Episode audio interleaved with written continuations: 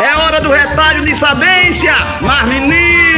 Vocês já prestaram atenção que a gente fica o tempo todinho olhando para o passado dizendo e se eu tivesse feito dessa forma, e se eu tivesse feito desse jeito, e se eu tivesse feito de outra forma, como é que poderia ter feito? Não adianta absolutamente mais nada. O mais importante é o que a gente pode planejar daqui para frente, o que a gente vai fazer hoje, daqui em diante. Agora ficar preso a um passado e se procurando o culpado não resolve absolutamente nada. Agora o que tem que ter é foco no planejamento. O que é que vai realizar? O que é que vai fazer para que lá na frente a gente obtenha mais sucesso? Agora não fique preso ao si. O si já passou.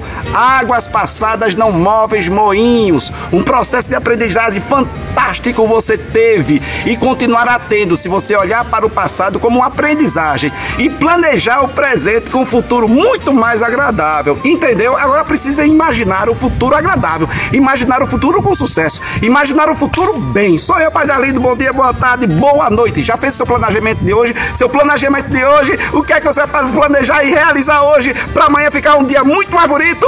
Pronto, essa é a pergunta mais importante. Oxô, oxô, oxô, mas menino.